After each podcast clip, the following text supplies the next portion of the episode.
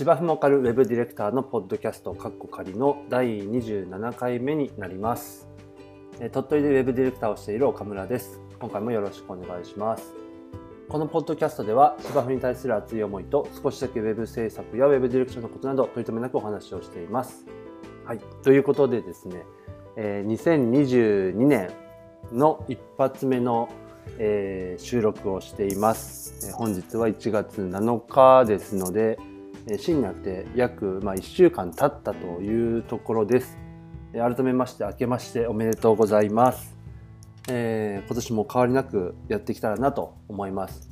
えー先週は、えー年末ということでお休みをさせていただいたので、えー、と実際26週連続、え公開というか放送というかだったんですけども、え1回だけまあお休みをして改めて27回目という形になります。えーお正月の記憶があまりありません。うん。えっ、と、つい先日あのクリスマスやったような記憶があるんですけどもあっという間に終わりました。はい、で弊社ではですね1月の5日からですねえー年明けえーの、まあ、出社というか仕事始めですか。だったんですけども実際には4日に、ちょっとお仕事というかして、え年末からちょっと取り組んでいた、えプロポーザルのお仕事。多分前回の放送の中でも少し触れてたんですけども、えそれに、取り組んでいて、え僕は、ま、そのプロポーザルに関しては、え主だって対応するという形ではなく、まあ、他のメンバーがちょっとやってみようということでそのサポートとして、まあ、今回携わる予定なんですけれども、まあ、そのプロポーザルの えっと何でしょうかね企画書ですかの提出、まあ、もろもろと見積書とかそういったものを出すというのが5日だったのでその、直前に一旦、まあ、年明け、えー仕事始め早々に提出になるので最終確認でちょっと、まあ、そのメンバーとどんな状況かっていうのを、まあ、コミュニケーション取ったりという感じで、まあ、半日ぐらい、え出社をしてという感じだったんですが、まあ、改めて5日に、え仕事始めと。でまあ、無事にそのプロポーザル用の企画書も提出が終わりまして、まあ、まずはその審査というかですね次はプレゼンがある予定ではあるんですけどもそれにまあ迎えるかなというところでまあなんとかなんとかというところでした、まあ、そこに関してのいろいろと課題というかまあ旗から見ていて、まあ、今回はあ他のメンバーに任せるっていう形でサポート役というかに回ったんですけどもいろいろと普段やらないことをおのおのやっていた感じだったのでそこで得られたことも結構あるんじゃないかなと僕なりに思っていて、えまあ、近々振り返りをしようかと多分来週とかになるのかなと思うんですけどもというようなお話をしているところでした。はい、で、えー今年はですねなんかどうもいろいろとお話を聞くと僕の運勢は結構いい方向に行くだという行くだって言っちゃいました行くらしいので、まあ、それにうまく便乗していいところはいいんだなというふうな心持ちで臨みたいなと思っております。はい、というところで、まあ、簡単な年始の挨拶もろもろを、まあ、こんなところにしまして、えー本題に入っていきたいと思いますが、えー今回のテーマは「息子の字の汚さから僕が学んだこと」ということでちょっと珍しくというか最近あんまりお話できてなかった家のことですかね。はい、プライベートなちょっと部分ですけどもその辺がうん意外と仕事にも通じるなというふうな気づきというかですねがあったのでこれについてちょっとお話できたらなと思っています。で、えーまあテーマでお伝えした通り、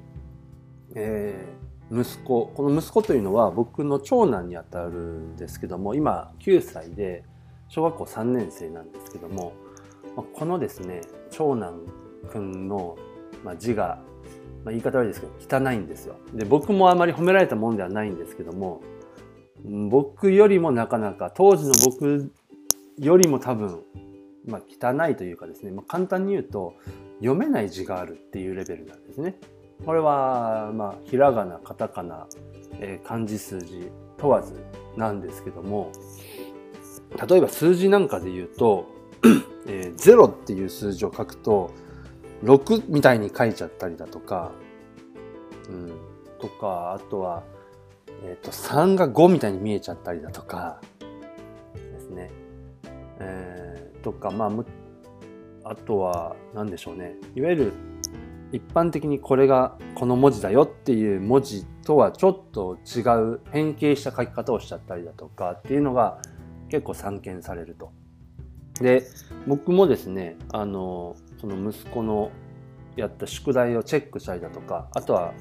えー、保護者が丸付けをするとかってですねドリルの丸付けとかっていうのがあるので、まあ、あとは漢字の書き取りとかですかね今だと。っていうのを、まあ、見るという機会が結構あるんですけども、まあ、そのたんびにもうちょっと綺麗に書けないかなっていう話をしてたんですよ。で、まあ、全部ではなく部分部分ですね。そういう、まあ、読みにくい読めない字があると。で、まあ、さっき言ったように綺麗に書いてみようとか丁寧に書こうって言ってたんですけどもこれがなかなか変化が見れないということでこの冬休み中もやっぱりその宿題をチェックしたりとかしてるとですね毎日、まあ、そろそろ何とかした方がいいのかなと思ったわけです。うんで基本的には、まあ、本人が気づいて変わっていく方がいいだろうなっていうのが基本的な僕の何でしょうね方針というか考えなんですけれどもただ、まあ、遠く ない未来を想像するとやっぱり字が汚いならまだうんいいかなと思うんですけど読めないっていうのはちょっとまずいよなと。いろいろと不都合が出るんじゃないかなと。ですね。で、えー、つい先日ですね、まだや、えっと、今日から休み明け、学校始まってるんですけども、2日ぐらい前ですかね、あの、2人でですね、その、うんと、その、書いた漢字の書き取り練習とかを見て、そろそろ何とかしようと思って、ちょっと2人で実験してみようと、検証してみようって話をして、で、その息子にですね、宿題とは別に、あの漢字の書き取りノートみたいなのありますよね。あれの別のページを使って試しにすっごく頑張ってというか意識して丁寧に書いてみてっていう適当なこう漢字を選んでですね漢字の勝つ勝利の勝ですかね。みたいな字を選んでとか宿題の宿みたいな字を選んで何文字か書いてもらったんですよ。もう見てもいいよと。で何パターンか書いてみると何種類かですかね書いてみるとそれが意外にもですね、かけてるやつはかけてるんですよ。勝つっていう字は結構かけてて、でももともとそれ、あの、宿題で書いてるやつを見ると、すっごい変なんですよ。変っていうか、まあ、そもそもまず枠から収まってなかったりとか、ですね。あとはその、勝つっていう字って、左側の辺が月ですよね。で右側にあの、食券とかの剣みたいな、なんですけど、この月と剣との大きさの比較比率が全然おかしかったりとかその手本のドリルとかと比べて、まあ、読めなくはないかもって感じですけどもであとはその宿題の方何何回か同じ字書きますよねあの同じような形じゃないやつもあるんですよだいたいね慣れてると同じ形で書けるようなもんだと思うんですけどあの別の人じゃないかっていうぐらい、まあ、汚いっていうのは共通してるんですけど字の形が違ったりするんですよね。うん、っていうのはあるんですけど、まあ、丁寧に書いてみると意外と書けると。まあそれはそうです。あの手本見ながら書いてるわけですから。でただ綺麗に書ける文字もあるんですけど書けない文字もあるんですよ。見てるのに。あ汚いというか、まあ、書けない書けてない、うん、文字でも2種類あるんだなと。そのやろうと思えば書ける文字とやろうと思っても書けない文字があると。あなるほどと。ここで2つの事象に細分化というか分けれたなと。で、えー、見ても書けない丁寧に書こうと意識しても書けない文字っていうのはどうやらそもそものその文字の作りというか形というかがうまく捉えられてないっぽいんですよね。うん、なのでその部分に関しては僕なりのこうやって書くといいんじゃないっていうアドバイスをしてみたんですよ。まあ、例えばあのドリルなんかのお手本みたいなところだと一つのこう枠マスの中に十字にこう真ん中に縦と横で区切ってあってでそこに対して文字が書いてあるだから大体このマス目のどの辺りにっていうのが分かるんですけどあれ意外と十字だけだとこう書き始めの場所がいまいち分かんないっていうのがあるんですね。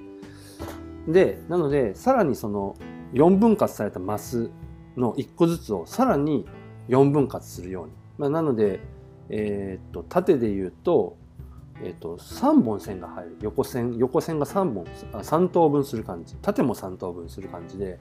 4分割ではなくて、え、っとだから何分割ですか？9分割になるんですかね？ってやってみると意外とそれに沿ってるんですよね漢字って結構あの局面もありますけど大体はあのなんですか？あのまっすぐな直線が多く使われてると思うのででそれがその9分割すると結構そこに揃ってくると。うん、なのでその辺を参考にしてみたらどう？みたいな感じの話をしたりしたと。で、まあ、これは書こうと思っても書けなかったその形の捉えるのがうまくいってないっていうものですね。それはまずそういうふうにしてみようっていう話をした。これはちょっと一旦経過観察していこうかなというところです。で、もう一つ、えー、書こうと思ったら綺麗に書けたけど、宿題の時には書けてなかったものっていうのは、もうちょっと深掘りしていったという感じなんですよ。で、えー、いろいろ話を聞いてみると本人ですね。えー、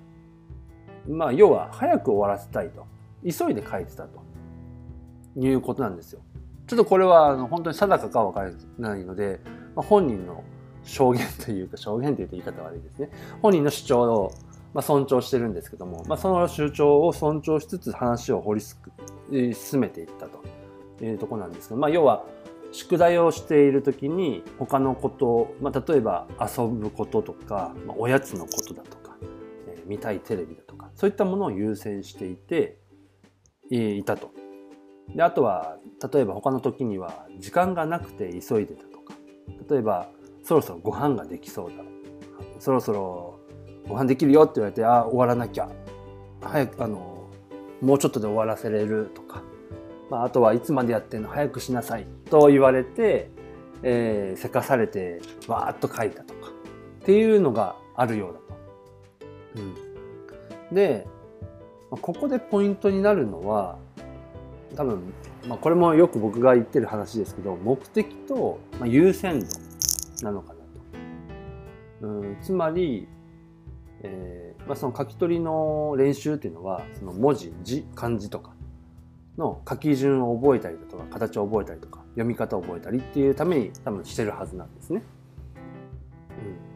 うん、正しくこれを覚えなければその漢字とかは使えないわけですよね。覚えれてないから書けないと。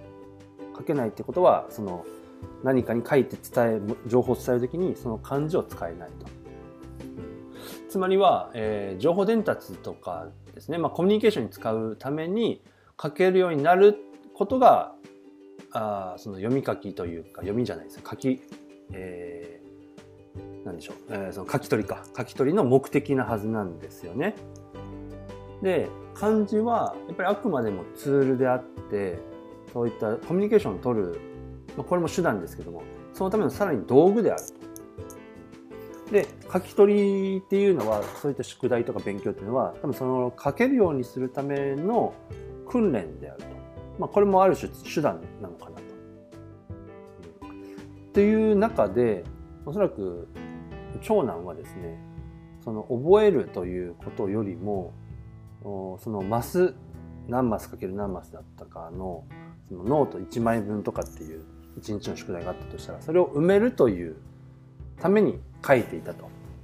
まあ、それが早く埋まれば終わっておやつが食べれるとかテレビが見れるとかっていうために、えー、やっていたと。まあ覚えるのではなくて埋めるみたいな形ですね。うん、そのためのその手段ではなくもう埋めることが目的になっているのかなと、うん、いうところで、えー、その覚えることよりも終わらせるということが目的になっていたのかなというふうに思ったわけです。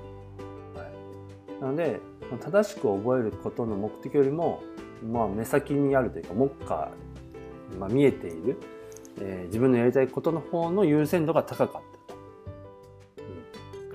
うん。で多分これはこれは僕の中の考えなんですけどもその字がまあ汚いというか人が読めない字を書いてしまうということによる影響みたいなものがまだ分かってないのかなというふうに思ったんですね。えー、まあどんな影響があるかっていうのを想像すると、まあ、僕も経験はありますけれども他の人から、えー、なんか字が汚いねと言って、まあ、笑われるというか恥ずかしい思いをする自分がであったりとかあとは自分は正しく書いていると思った字が、えー、それが読めずに違う字だと字というか、まあ、間違って書いていると認識されて例えば漢字のテストでもいいですよ。それで、えー、間違いとされて、えー、本来であれば100点取れたはずなのに95点しか取れなかったみたいなことで悔しい思いをするだとかあとは伝えたいことを、まあ、書いたつもりなのにそれが正しく字が読まれなくてうまく伝わらなかったであったりだとか、まあ、そういったあ何かしらの失敗というかですねそういう経験が想像あ経験をしてないのかなとなのでそれが想像できないからあ特に問題ないと思ってるの。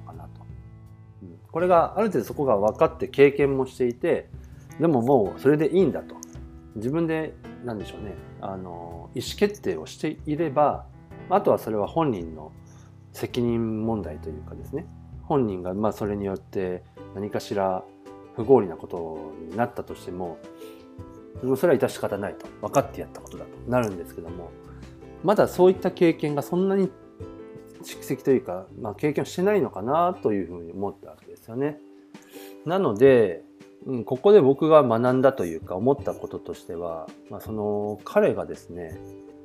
うん今後の人生というか、うん、生きていく中で、えー、多分、まあ、字はなるべく綺麗に書けた方が書けないよりかはいいんだろうなと。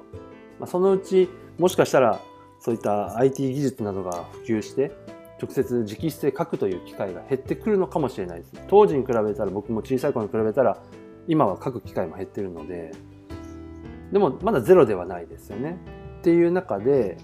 何かしらその公的なものを何か直筆で書かなきゃいけない書類を書かなきゃいけないっていう機会であるとか、まあ、それこそ学生のうちであればテストであるだとか受験であるだとかと、まあ、受験もマークシートとかになってますけどもまあ、もしかしたら、えー、直筆で書かなきゃいけないところが正しく書けてなくて、えー、何か失敗につながってしまったということにもなるかもしれないという経験を早いうちにさせてあげた方が本人にとってはいいのかなと。まあ、ただそれでも押し付けになってしまっては意味がないですしやりすぎてしまってトラウマになってもしょうがないのででもただああまり深く考えずに宿題だからやりなさいとか書きなさいとか、えー、端的に綺麗よりあ汚いより綺麗な方がいいわけだからそうしなさいっていうふうに頭ごなしに言うよりかはチャンスがあったらなるべく失敗させる。早いうちに、うん、っていうのがいいのかなみたいな、まあ、それによってあもうちょっと綺麗に書いてみようとかあまあ、その書こうと思ったら書けるわけですから、えー、本来であれば100%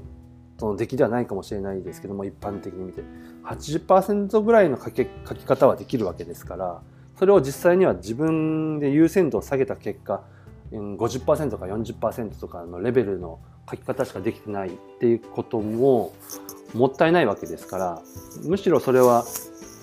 えー、っとなるべく70%ぐらいが書けるんであれば、えー、70%はコンスタントに書けるようなために訓練として書き取りをやってみるだとか、うん、っていう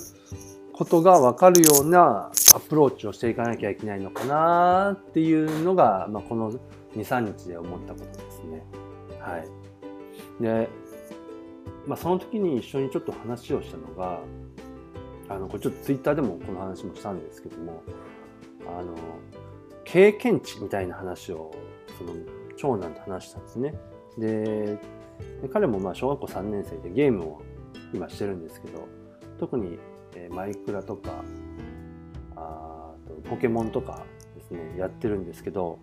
ああいうゲームって、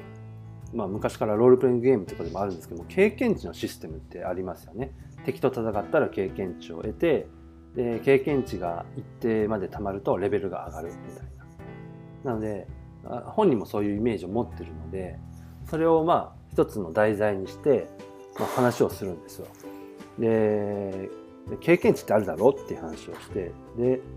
ゲームだと敵倒すと普通にまあ経験値もらえるんだけどその君がやることって全部経験値が発生するんだよっていう話をしてででこれは例えば漢字の練習もそうだし、えー、例えば、え、プールで水泳を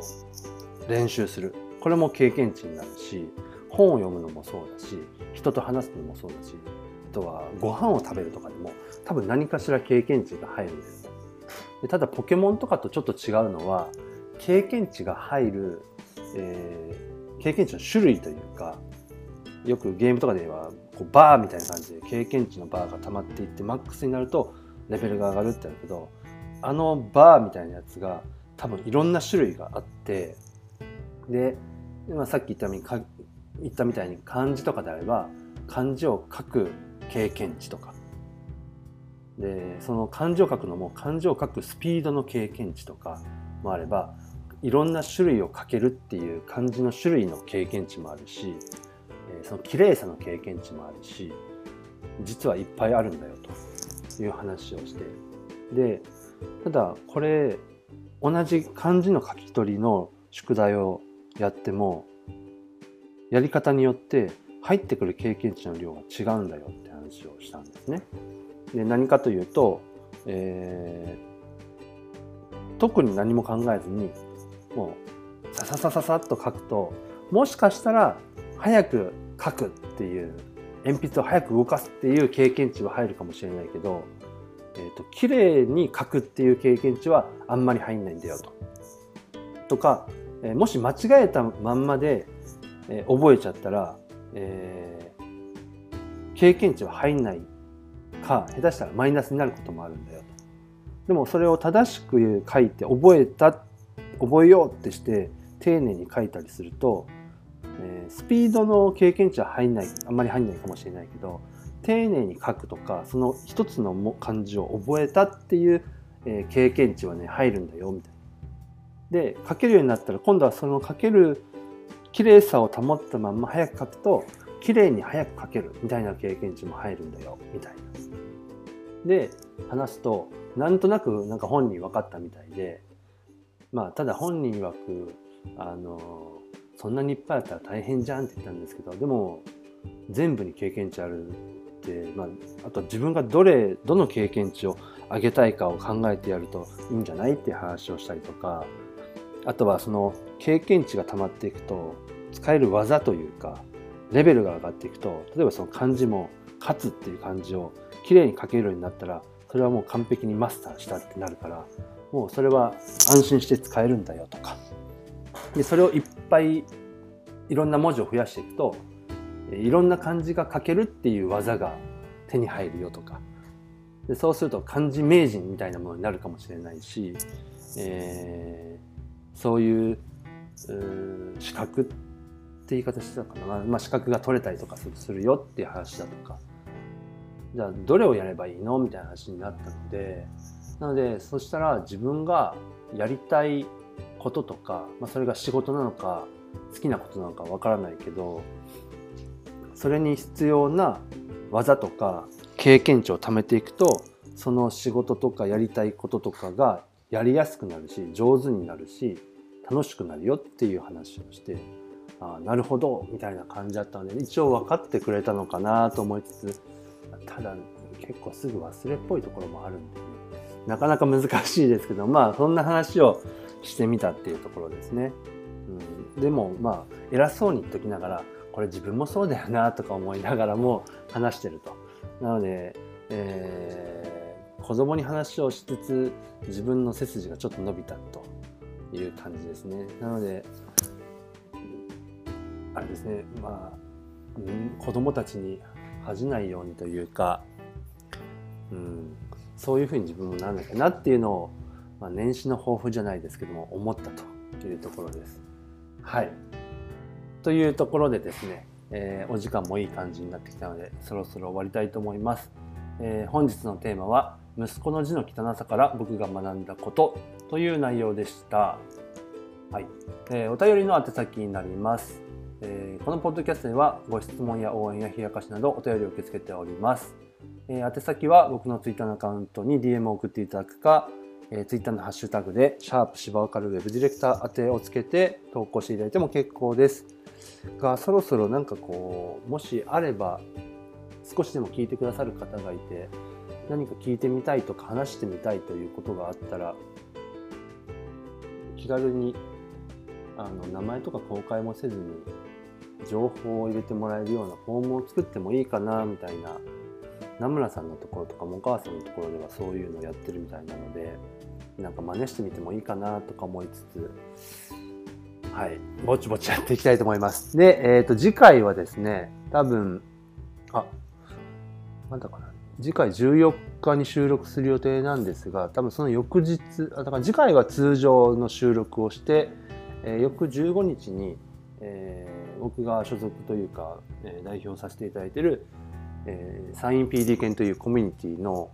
えー、月1の情報交換会を予定しているのでそちらの収録内容をまた簡単にダイジェストでお送りする形になるかなと思っています。